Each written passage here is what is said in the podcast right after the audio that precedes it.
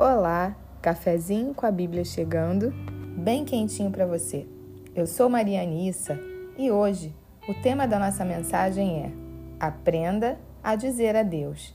E para isso, nós vamos ler uma passagem que se encontra no livro de Eclesiastes, no capítulo 3, nos versículos 1 e a primeira parte do 2, que dizem assim: Tudo tem o seu tempo determinado e há tempo para todo propósito debaixo do céu. Há tempo de nascer e tempo de morrer. Hoje eu quero falar com você a respeito de luto.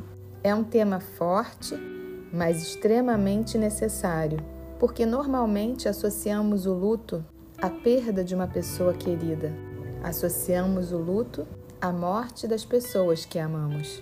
Mas o luto vai muito além, porque perdemos não só pela morte, mas pelo divórcio, pelo abandono, pela aposentadoria, pela mudança de cidade ou de casa, pela mudança de emprego. E eu tenho recebido pelo direct mensagens de pessoas que têm passado por esse momento difícil de separação, de divórcio, e por isso achei importante trazer essa palavra hoje, para que possamos refletir nela, porque toda perda exige um luto, e por falta de conhecimento, não processamos a perda, não elaboramos o processo do luto e muitas vezes vamos carregando dores ao longo de nossas vidas. E a primeira coisa que precisamos entender é que quando passamos por algum tipo de perda, seja ela qual for, o sofrimento é uma etapa necessária. Vamos sofrer mesmo, e esse sofrimento é pontual, é necessário, e se não sofrermos na hora, vamos sofrer lá na frente. É claro que existem perdas que são muito dolorosas e que tiram o chão da gente,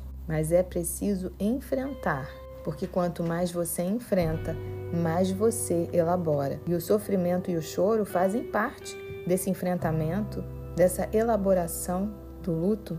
Uma cliente, em sua primeira consulta, chegou com a queixa de crise de ansiedade e ela chegou muito acelerada. E ela falou assim: Olha, vamos lá, me diz o que eu preciso fazer, porque eu não tenho tempo a perder. E investigando a história dela, ela havia perdido o pai há quatro meses, um pai que havia sido um herói para ela, e ela disse que tinha entendido que não podia chorar, que ela tinha que ser forte. E a primeira coisa que eu disse para ela foi: Você precisa chorar a morte desse pai, para que você possa elaborar essa dor dentro de você.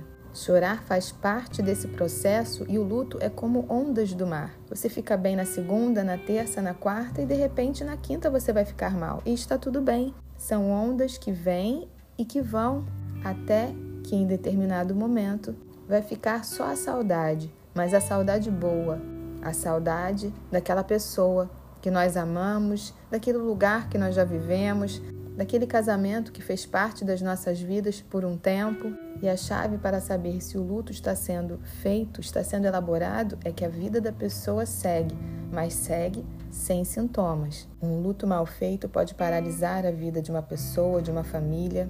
Outra pessoa que eu atendi havia se divorciado há alguns anos, mas disse que preferiu não pensar sobre esse divórcio, que resolveu fazer outras coisas como decorar a casa, porque ela não gostava de sofrer. E dois anos depois, ela desenvolveu um câncer. Eu não estou dizendo que uma pessoa vai desenvolver um câncer por conta de um luto mal elaborado. O que eu quero dizer é que nós não podemos fugir do sofrimento, não podemos fugir da dor que precisa ser processada porque dores não processadas ou dores mal processadas voltam em algum momento das nossas vidas e elas podem vir em forma sim de doenças, de sintomas, de crises de ansiedade, de depressão e precisamos entender que a vida é feita de fases, de ciclos, de etapas, que o nosso corpo tem prazo de validade e que todos nós provavelmente um dia passaremos pela morte e passaremos também por perdas, na passagem que eu li no início, diz: Tudo tem o seu tempo determinado e há tempo para todo propósito debaixo do céu. Há tempo de nascer e tempo de morrer. Ainda que essa morte seja a morte de um casamento, seja a aposentadoria, mas o importante em todo o processo é entendermos que o nosso tempo emocional não obedece ao tempo cronológico.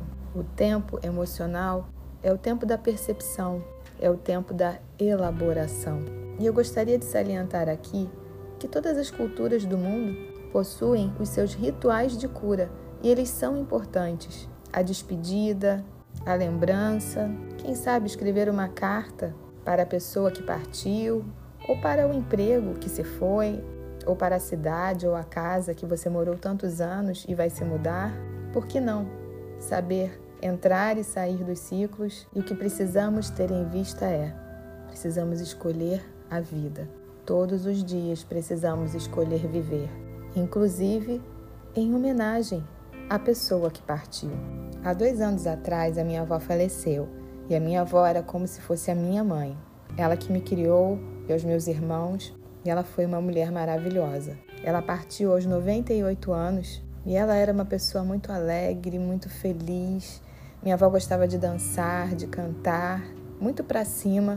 E é claro que os primeiros dias foram de muita comoção, de muito choro. E eu tive a oportunidade de falar as últimas palavras no enterro e eu lembro que eu disse: Nós não estamos enterrando uma idosa de 98 anos, mas uma jovem. Uma jovem de 98 anos, porque foi isso que minha avó foi a vida inteira. E eu me lembro que logo nos primeiros dias, quando eu tinha que sair e eu usava óculos escuros porque meus olhos estavam inchados de chorar, eu comecei a me lembrar dela, da forma que ela vivia, da alegria que ela tinha, e eu comecei a pensar: quando eu estou alegre, quando eu estou feliz, quando eu estou aproveitando a vida, eu faço a minha avó viver dentro de mim. Quando eu canto, quando eu danço, quando eu me alegro, quando eu olho para a vida com bons olhos, eu sei que ela está viva dentro de mim. Por isso, nesse dia, eu quero dizer para você: agarre-se à vida, agarre-se ao seu propósito, à sua missão. Lembre-se de quem você ama com alegria se foi uma pessoa que você perdeu. E se você está num processo de divórcio, você vai conseguir sim, você vai dar conta. Olhe para dentro de você e olhe para Jesus. Ele não permite luta em nossas vidas que nós não sejamos capazes de dar conta. Você vai conseguir. Mas aprenda a dizer adeus, a se despedir, porque esse foi só mais um ciclo que se fechou, mas existem muitos outros para se abrir na sua vida. Que Deus te abençoe. Um beijo para você. E eu quero te convidar a conhecer o perfil do Instagram café.com.abíblia. E se você desejar compartilhar a sua experiência com o podcast comigo, me chame no direct. Vai ser uma alegria falar com você. Que Deus te abençoe. Um grande beijo para você.